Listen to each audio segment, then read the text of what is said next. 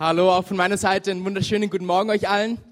Ich hoffe, es geht euch gut und ihr seid alle heil hier angekommen durch die Schneemassen, die über Nürnberg hereingebrochen sind. Ähm, mein Name ist Michael Goth, ich bin Kleingruppenpastor hier in der Gemeinde und ich freue mich heute Morgen ähm, mit euch zusammen die, die Predigt haben zu dürfen. Ähm, geht's euch gut? Ja. ja. Wer freut sich über den Schnee? Wer freut sich nicht über den Schnee? Ich muss sagen, ich, ich liebe Schnee und ich bin echt so froh, dass irgendwie doch noch, auch wenn es ein bisschen verspätet ist, aber dass es doch noch so weiße Weihnachten wurden. Ähm, weiß auch nicht. Ich habe zwar schon lange keine Schneeballschlacht mehr gemacht, aber es wird mal wieder Zeit, vielleicht später nach dem Gottesdienst außen uns versammeln. Ich weiß nicht, wie es euch ging, aber ich fand, ähm, am Mittwoch hatten wir Weihnachtsgottesdienst und ich war so richtig überwältigt ähm, von dem einerseits, wie viele Leute da waren, aber auch ähm, von der Predigt, die, die da war. Und es war einfach ein richtig schöner und guter Gottesdienst und Gott war da. Und, und es hat mich so richtig fasziniert. Und ich möchte von der Stelle einfach auch nochmal jedem ähm, Dream Teamler Danke sagen, jedem, der daran beteiligt war, ähm, den Gottesdienst so, so großartig und so wunderbar werden hat lassen. Gebt unseren Dream Teamlern doch mal einen Applaus, die sich immer so einbringen.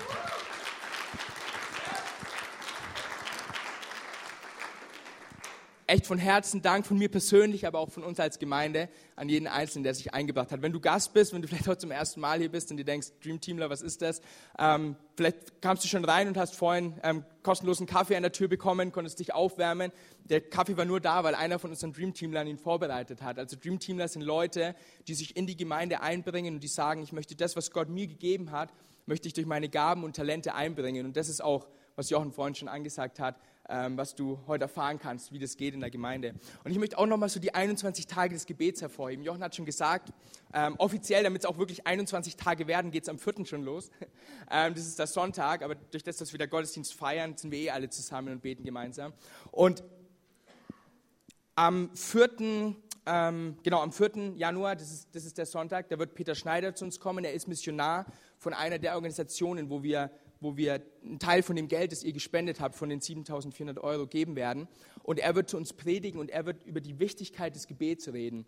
Und ich, also es ist kein Zufall, dass wir die 21 Tage des Gebets am Anfang von 2015 stellen. Und auch letztes Jahr, da waren es noch 14 Tage des Gebets. Dieses Jahr haben wir gesagt, wir packen noch mal eine Woche mehr drauf, das schaffen wir. Ähm, auch letztes Jahr haben wir, haben wir die 14 Tage des Gebets am Anfang von 2014 gestellt, weil wir der festen Überzeugung sind, dass Gebet einen Unterschied macht und dass Gebet Veränderung bringt. Und Jochen hat schon so schön gesagt, egal ob du Frühaufsteher oder Langschläfer bist, es steckt ein Wert da drin, dass wir sagen, Gott, wir geben dir den ersten Teil unseres Tages. Wir geben dir den ersten Teil unserer Zeit. Und wir geben dir auch darin ein Opfer, dass wir sagen, normalerweise würde ich jetzt vielleicht eine Stunde länger schlafen, normalerweise würde ich mich noch mehr ausruhen, würde ich mich noch mehr um mich kümmern. Aber nee, Gott, ich mache mich auf den Weg und ich komme zusammen mit der Gemeinde, um vor deinen Thron zu kommen, um dich zu bestürmen und um im Gebet vor dich zu kommen. Und deswegen möchte ich dich so ermutigen, dass du deinen Kalender rausnimmst und dass du dir diese, diese drei Wochen ganz dick markierst, dass du deinen Wecker jetzt schon stellst, auf 6 Uhr morgens schon mal antrainierst, vielleicht früh aufzustehen und dass du mit uns dabei bist. Ich werde dir versprechen, es wird eine super Zeit werden, aber noch viel mehr weiß ich, dass Gott da sein wird und dass du erleben wirst, wie Gott dein Jahr 2015 von Beginn an prägen wird. So viel dazu. Heute Morgen die, die Botschaft, man könnte fast sagen, es wird eine galaktische Botschaft werden. Wieso, das werdet ihr gleich hören. Ähm, wir wollen mal zusammen einsteigen im Epheserbrief, und zwar im Epheser Kapitel 4, wenn du deine Bibel dabei hast, hol sie raus. Und zwar die Verse 9 und 10. Und da steht folgendes, wenn hier steht, fängt Paulus an und dabei bezieht er sich auf ein Zitat, das er vorher gebracht hat aus Psalm 68.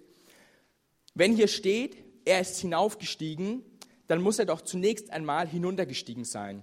Hinunter bis in die tiefsten Tiefen der Erde. Und er, der hinuntergestiegen ist, ist dann auch wieder hinaufgestiegen bis über den höchsten aller Himmel, um so das ganze Universum mit seiner Gegenwart zu erfüllen. Und dieser Er, von dem hier die Rede ist, ähm, das ist Jesus, wie könnte es anders sein? Und Paulus sagt hier im Endeffekt, dass Jesus in jedem Winkel des Universums war, also bis den tiefsten der tiefen Erde und bis zu dem höchsten der höchsten Himmel, ähm, überall war, um das ganze Universum mit seiner Gegenwart zu erfüllen. Und wir werden heute unsere Weihnachtsserie abschließen. Ich weiß nicht, wer von euch hat einen Weihnachtsbaum noch stehen? Schon noch einige, wir auch noch ähm, hier. Ähm, und Es gibt aber unbedingt eine Sache noch, bevor du deinen Weihnachtsbaum wieder wegschmeißt bevor wir so ins nächste Jahr starten, wo ich glaube, dass wichtig ist, dass wir wissen.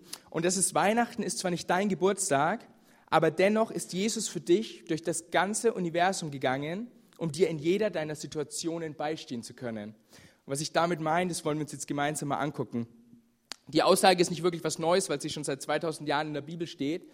Aber wenn wir wirklich verstehen und begreifen, wer Jesus ist und was er für dich und für mich getan hat, dann ist es egal, in welchen Situationen du zurzeit steckst und es ist egal, welche Situationen im Jahr 2015 auf dich warten werden, ob gut oder schlecht, sie werden in, einem neuen Licht dastehen. Du wirst sie ganz anders betrachten können, wenn du weißt, wer Jesus ist und was er in deinem Leben tun möchte. Und um das herauszufinden, werden wir abwechselnd in den Kolosser und in den Hebräerbrief gucken und werden schauen, wie sich Jesus uns hier offenbart von seinem Sein und auch von seinem Handeln. Und da wollen wir mal anfangen mit der ersten Kolosserstelle im ersten Kapitel in Vers 11. Und da steht folgendes.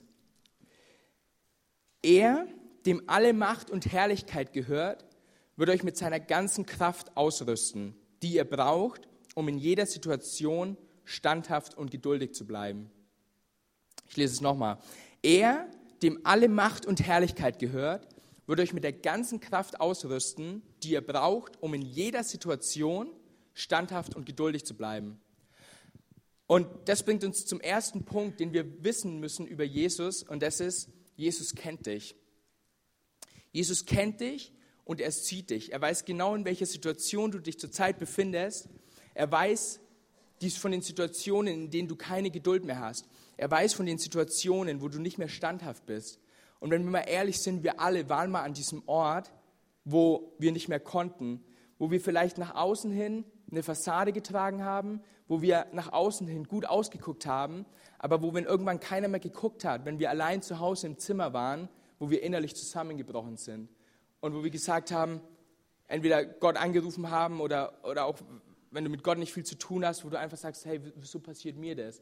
Wieso ich? Wenn wir ehrlich sind und, und zurückdenken, wir alle waren schon mal da oder vielleicht befindest du dich auch gerade in so einer Situation, wo du denkst, es ist aussichtslos. Ich habe keine Geduld mehr und ich bin nicht mehr standhaft. Aber Jesus ist in Schwachheit gekommen, um dir Kraft zu geben. Er wurde gering, dieses kleine Baby, von dem wir am Mittwoch gehört haben im Weihnachtsgottesdienst, dieses kleine Baby im Futtertrog. Er wurde gering, um dich emporzuheben. Und jetzt ist aber die Frage, wie kann es sein, dass er weiß, wie es dir geht? Und da wollen wir mal in Hebräer 2, Vers 18 gucken. Und weil er selbst gelitten hat und Versuchungen ausgesetzt war, kann er denen helfen, die ebenfalls Versuchungen ausgesetzt sind. Und das führt uns zum zweiten Punkt, was Jesus in deinem Leben getan hat, und zwar Jesus litt für dich. Gott selbst wusste nicht, was Schmerz ist. Er hat bis zu einem bestimmten Zeitpunkt in der Geschichte hat er nie Schmerz erfahren. Was ist Leid für einen Gott, der alles hat, der alles besitzt? Ähm, äh, äh, Gott wusste nicht, was es bedeutet, Not zu leiden. Er wusste nicht, was, was Schmerzen sind, wie sich Schmerzen anfühlen. Jetzt könnte man philosophisch werden und man könnte sagen, na gut, Gott hat uns geschaffen, deswegen hat er auch den Schmerz geschaffen, deswegen wird er schon irgendwie wissen, ähm, wie sich Schmerz anfühlt, weil er hat es ja gemacht, so ungefähr. Aber wenn wir mal ganz ehrlich sind, ich glaube erstens, oder wir sehen gleich, dass das Gott nicht reicht. Und ich weiß nicht, ob ihr diese Aussprüche kennt oder ob ihr jetzt selber auch schon mal so geredet habt, wenn man nicht so genau weiß, ähm, wenn, wenn einer Not ist und man weiß nicht so genau, was man sagen soll und dann legt man den Arm um ihn und dann sagt man, ähm, ich kann mir denken, wie es dir geht. Und du denkst dir innerlich nur, du hast absolut keine Ahnung, wie es mir gerade geht. Kennt ihr die? Also ihr, ihr wart wahrscheinlich schon mal auf beiden Seiten. Ihr wart einmal der, der den Zuspruch gebracht hat und ihr wart einmal der, der gesagt hat, du, du, du hast keine Ahnung, wie es mir geht. Und Gott weiß nicht genug, sich nur vorzustellen, wie es dir geht. Gott weiß nicht, nicht genug, nur vorzustellen, was Leid bedeutet, was Not bedeutet. Und deswegen kam er auf diese Erde. Deswegen, geh nochmal zurück zu der Hebräerstelle. Weil er selbst gelitten hat und Versuchungen ausgesetzt war, kann er denen helfen, die ebenfalls Versuchungen ausgesetzt sind. Er weiß nun, was Verlust bedeutet. Er weiß, was Schmerz bedeutet, er weiß, was Verlassenheit bedeutet und er weiß, was Angst bedeutet, weil er selbst an diesem Ort war. Und das ist, was ich am Anfang meinte, wenn ich gesagt habe, Jesus ist durchs ganze Universum gegangen, um an jedem Ort gewesen zu sein, an dem du auch jetzt im Moment vielleicht bist oder irgendwann mal hinkommst, um zu wissen, wie es dir geht. Und deswegen ist er bis zu dem Tod am Kreuz gegangen, dass er sagt, ich habe jeden Schmerz gespürt, ich habe jede Angst gespürt. Wo du gerade bist, ich war schon da, ich weiß, wie es dir geht und aus dem Grund kann ich dir helfen. Und deswegen, Jesus bleibt aber nicht nur dabei zu sagen, ich stehe dir bei und ich lege meinen Arm um dich und ich weiß, wie es dir geht, sondern es führt uns zu Punkt 3, Jesus erneuert dich. Und das ist so die Hoffnung, die wir haben. Und da gehen wir wieder zurück zu Kolosser in Kapitel 1, die Verse 13 bis 14.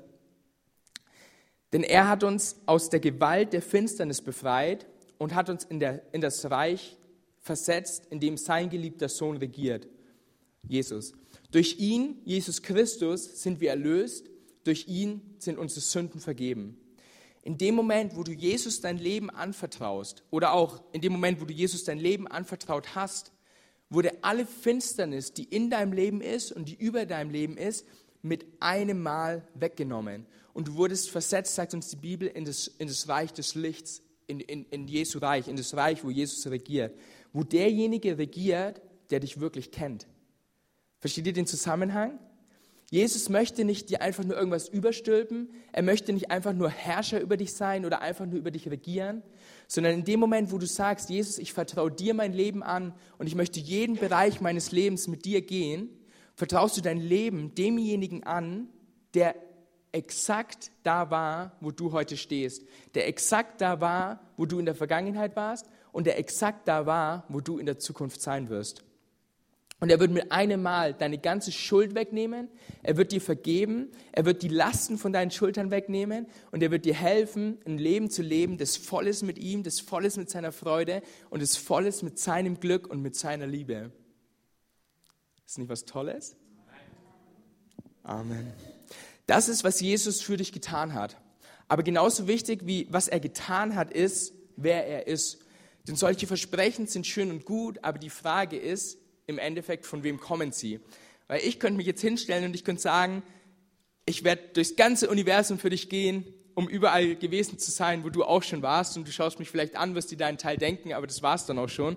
Ich werde vielleicht irgendwann mal meiner zukünftigen versprechen, die Sterne für sie vom Himmel zu holen. Ähm, aber auch da werde ich meine Probleme haben. Wieso? Weil ich ein Mensch bin.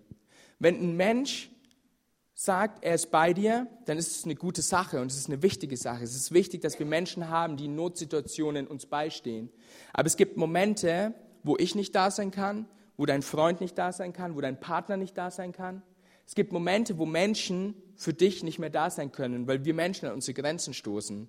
Und deswegen ist es so wichtig, uns anzugucken, wer ist Jesus? Ist er einfach nur ein Mensch, der diese Aussprüche macht, so wie, so wie du und ich einer ist? Oder ist er mehr? Die Antwort könnt ihr euch denken.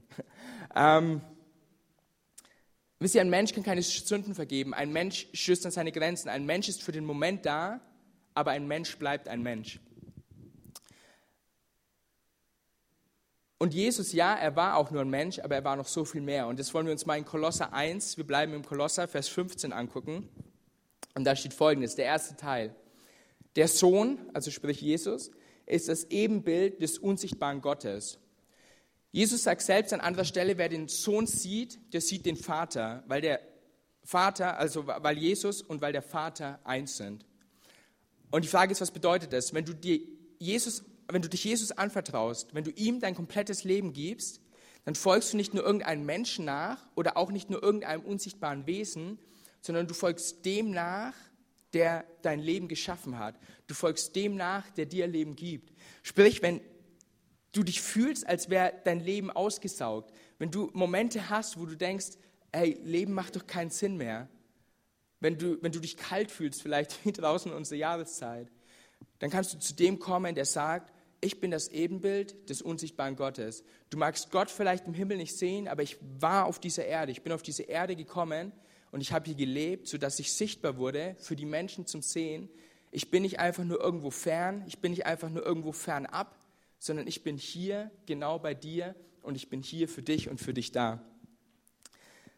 Und dann geht es weiter im zweiten Teil.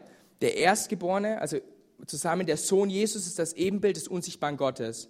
Der Erstgeborene, der über der gesamten Schöpfung steht. und jetzt, ich hatte immer Probleme mit dieser Stelle, weil da Erstgeborener steht. Und ich dachte mir, ähm, wie geboren? Ich dachte, Jesus ist an Weihnachten geboren. Und das ist er auch als Mensch, aber dazu dann später nochmal mehr. Aber Erstgeborener an dieser Stelle bedeutet so viel wie ein Status oder ein Titel. Ähm, von König David in den Psalmen wird zum Beispiel auch berichtet, dass er Erstgeborener genannt werden soll, obwohl König David der jüngste von acht Söhnen war. Also er war auf jeden Fall nicht Erstgeborener. Ähm, aber die Bibel sagt uns, als König sollte er Erstgeborener genannt werden. Das zeigt uns, dass, dass dieses Wort Erstgeborener erstmal nichts mit der Reihenfolge der Geburt zu tun hat. Im ursprünglichen Jahr, aber später wurde dieses Wort gebraucht als ein Titel, um gewisse Privilegien dieser Person hervorzuheben. Also ein Erstgeborener hatte zum Beispiel das Recht auf das Erbe. Ein Erstgeborener wurde das Oberhaupt der Familie ähm, oder auch der, der Fürst des Stammes oder des Volkes, ähm, in, in dem er geboren wurde. Ähm, er, er hat sozusagen die erste und herrschende Rolle eingenommen. Und das wird hier über Jesus ausgesagt. In diesem Sinne hat es also nichts mit einer Geburt zu tun, sondern es hat damit zu tun, dass Jesus über die gesamte Schöpfung steht. Und was wir auch lesen ist, dass er bei der, bei der Schöpfung beteiligt war und von Anfang an dabei war. Und das gilt auch für dein Leben. Du existierst, also die Schöpfung existiert, weil Jesus ist. Und damit existierst auch du, weil er ist. Also der einzige Grund, dass du heute hier bist, ist, weil Jesus ist. Und das lesen wir in Kolosser 1, den nächsten Verse, 16 bis 17. Denn durch ihn wurde alles geschaffen. Und alles bedeutet alles. Alles bedeutet, auch du wurdest durch ihn geschaffen. Was im Himmel und auf der Erde ist. Du bist nicht im Himmel, aber du bist auf der Erde, also wurdest auch du geschaffen. Das Sichtbare und das Unsichtbare, Könige und Herrscher, Mächte und Gewalten. Hier ist wahrscheinlich von ähm, von, von Engeln äh, oder von Engelrängen die, Wese, äh, die, die Rede. Ähm, was dieser Vers ausdrückt, ist einfach alles. Also Paulus zählt hier einfach nochmal ein paar Sachen auf, um dieses alles nochmal zu untermauern. Alles wurde durch ihn geschaffen. Das ganze Universum wurde durch ihn geschaffen und hat in ihm sein Ziel. Er war vor allem anderen da und alles besteht durch ihn. Es gibt nichts auf dieser Welt, noch in diesem Universum, noch irgendwo anders, was Jesus nicht unterstellt wäre. Jesus ist das Zentrum des Universums. Wenn wir lesen, alles besteht durch ihn und alles hat in ihm sein Ziel. Ich gehe sogar noch einen Schritt weiter und sage, das Universum wurde geschaffen, um Jesus alle Ehre zu geben, um Jesus zu verherrlichen. Wenn wir nachts in den Himmel gucken, wenn wir uns die Sterne anschauen, wenn wir die Planeten sehen, wenn wir uns Dokumentationen im Fernsehen angucken über das Universum, alles, was wir an Schönheit da draußen sehen, alles, was wir auch an Schönheit auf dieser Erde erleben dürfen und sehen, wurde geschaffen, um Jesus alle Ehre zu geben. Und das Universum besteht alleine, weil er ist. Und dieser, der ist, dieser, der im Endeffekt alles hat, hat Interesse an deinem Leben. Und ein Schlüssel, um zu verstehen, wer Jesus ist, ist Hebräer 2, Vers 10. Da ist von Gott am Anfang die Rede und da steht, in Gott hat ja alles nicht nur seinen Ursprung, sondern auch sein Ziel. Und er will viele als seine Söhne und Töchter an seiner Herrlichkeit teilhaben lassen. Aber um diesen Plan zu verwirklichen, war es notwendig, den Wegbereiter ihrer Rettung durch Leiden und Sterben vollkommen zu machen. Wenn wir lesen, dass alles in Gott sein Ziel hat und zuvor, dass alles in Jesus sein Ziel hat, eine andere Übersetzung, die, die sagt, alles ist durch ihn und zu ihm hin, aber es kommt im Endeffekt aufs Gleiche raus, dann bezeugt uns die Bibel, dass Jesus Gott ist. Alles hat in Gott sein Ziel im Hebräer und alles hat in Jesus sein Ziel im Kolosser, bedeutet, dass Jesus der Gott ist, in dem alles sein Ziel hat. Und jetzt erinnert euch nochmal an den Anfang.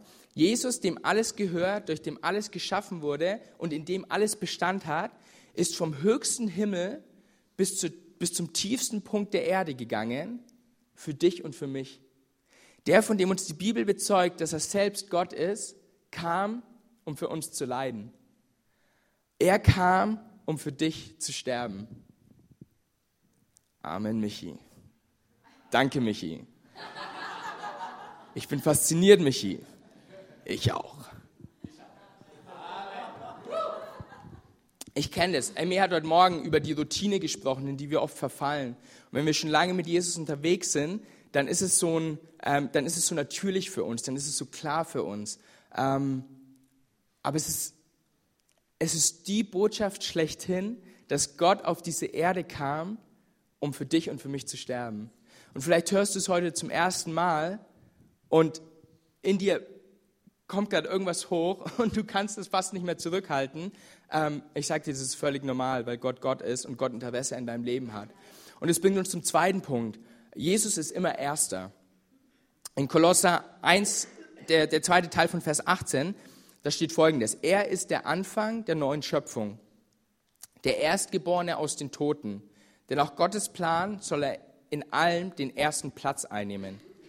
Und dieser Vers ist, ist der Grund für die heutige Predigt oder diese Aussage. Als ich den gelesen habe, wurde mir so deutlich, wie wichtig es ist, dass Jesus wirklich in allem den ersten Platz einnimmt, weil es ihm gebührt. Der Plan Gottes ist, dass Jesus in allem den ersten Platz einnimmt. In deinem Leben, in deiner Situation, in deinen Höhen und auch in deinen Tiefen möchte Jesus an erster Stelle sein. Egal, ob du im höchsten Himmel schwebst oder zurzeit durchs tiefste Tal deines Lebens laufen musst, Jesus war vor dir da und er möchte deine Nummer eins sein an diesem Ort. Er möchte in deinem Leben an erster Stelle stehen. Die Frage ist nur, willst du das auch? Hebräer 2, Vers 8. Der, von dem hier die Rede ist, ist es, dem Gott alles unterstellt hat. Mit anderen Worten, es gibt nichts, worüber er nicht Herr wäre. Allerdings ist das Gegenwärtige für uns noch nicht im vollen Umfang sichtbar.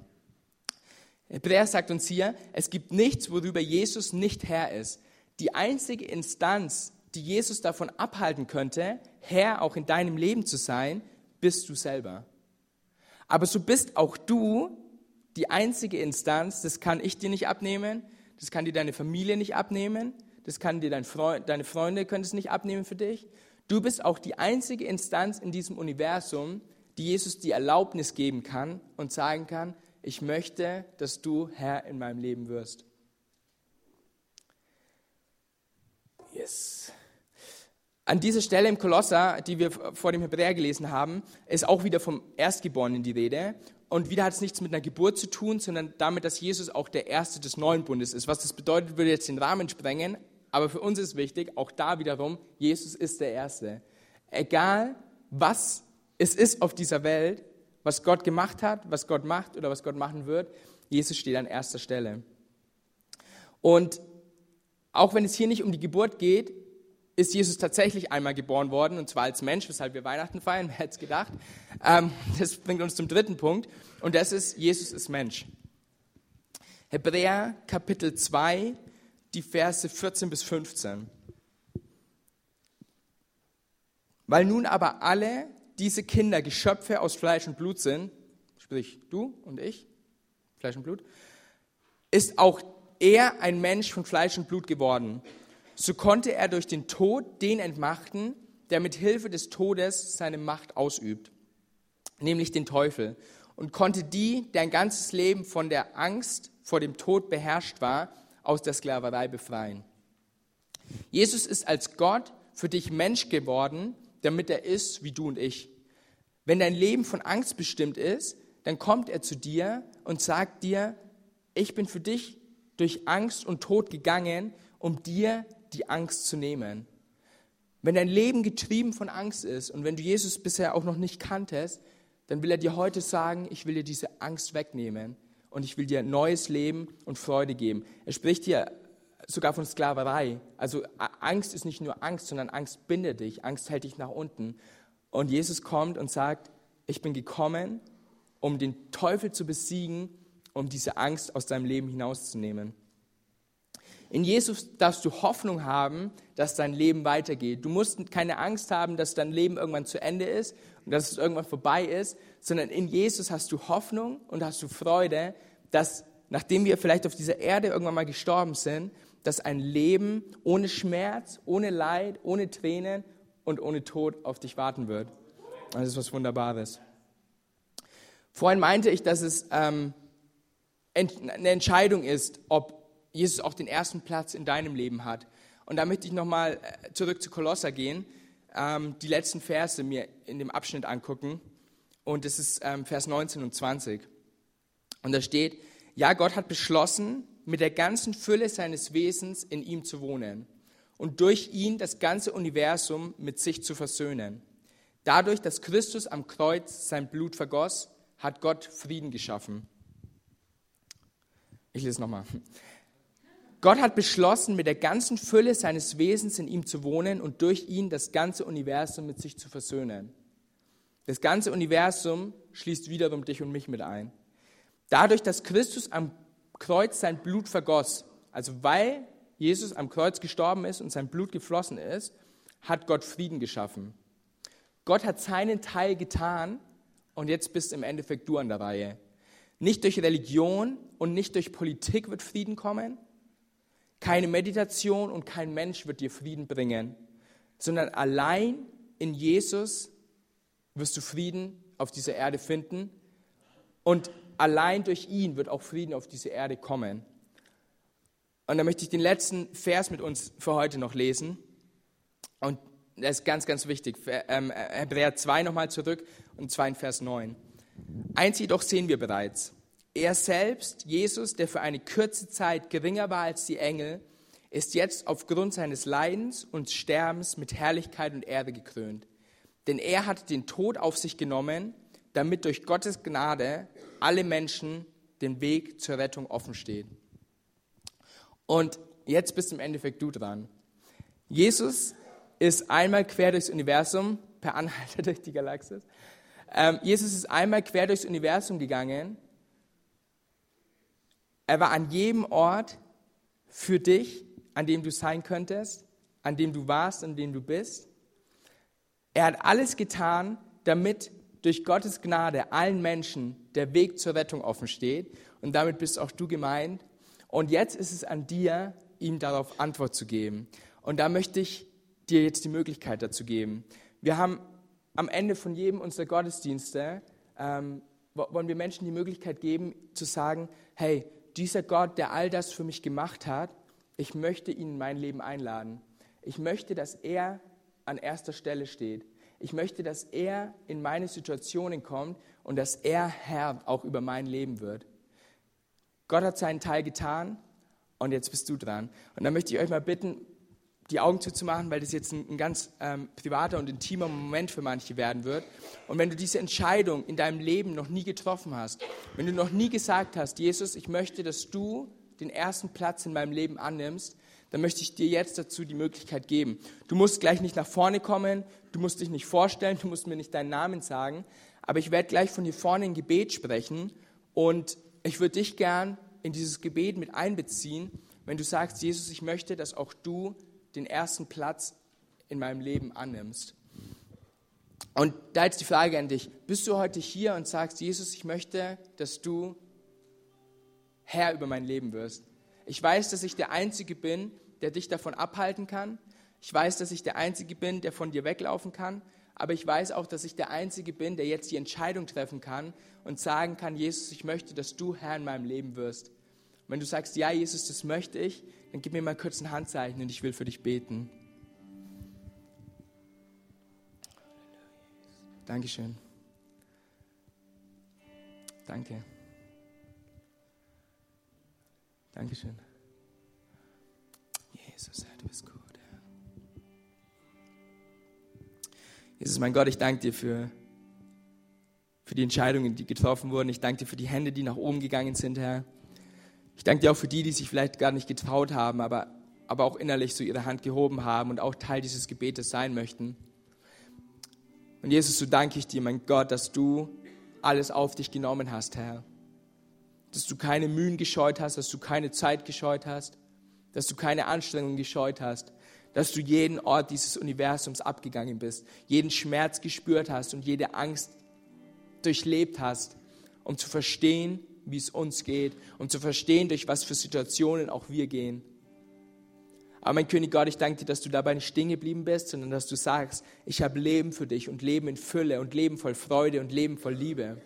Und Jesus, Herr, so wollen wir es heute annehmen. Und die Leute, die sich jetzt entschieden haben, Herr, mein Gebet ist für jeden Einzelnen, Herr, dass so wie dein Wort es bezeugt, dass in dem Moment, wo wir dich annehmen, die Finsternis über unserem Leben verschwinden muss. Und so bete ich jetzt, Herr, dass ähm, jede Macht des Feindes, jede Macht des Teufels verschwindet, jede Angst verschwindet. mein König Gott, jede Finsternis verschwindet und dass du mit deinem Licht kommst und dass du neues Leben wirkst und neues Leben schaffst. Jesus, du kennst die Situationen eines jeden Einzelnen, von denen die sich gemeldet haben. Du weißt, wo sie gerade drinstecken, du weißt, was sie gerade durchleben, weil du bereits da warst. Und du willst sie an die Hand nehmen, Herr, und du willst sie dahin durchführen und du willst mit ihnen sein. Und du willst sie erneuern und zu einer neuen Kreatur machen, zu einem neuen Mensch machen. Und Herr, dafür danke ich dir. Ich danke dir, dass dein Wort wahr ist und ich danke dir, dass dein Blut geflossen ist und dass wir in dir alles haben, was wir brauchen, weil durch dich alles besteht. Und dafür preisen wir deinen heiligen Namen, Jesus. Amen. Amen. Amen.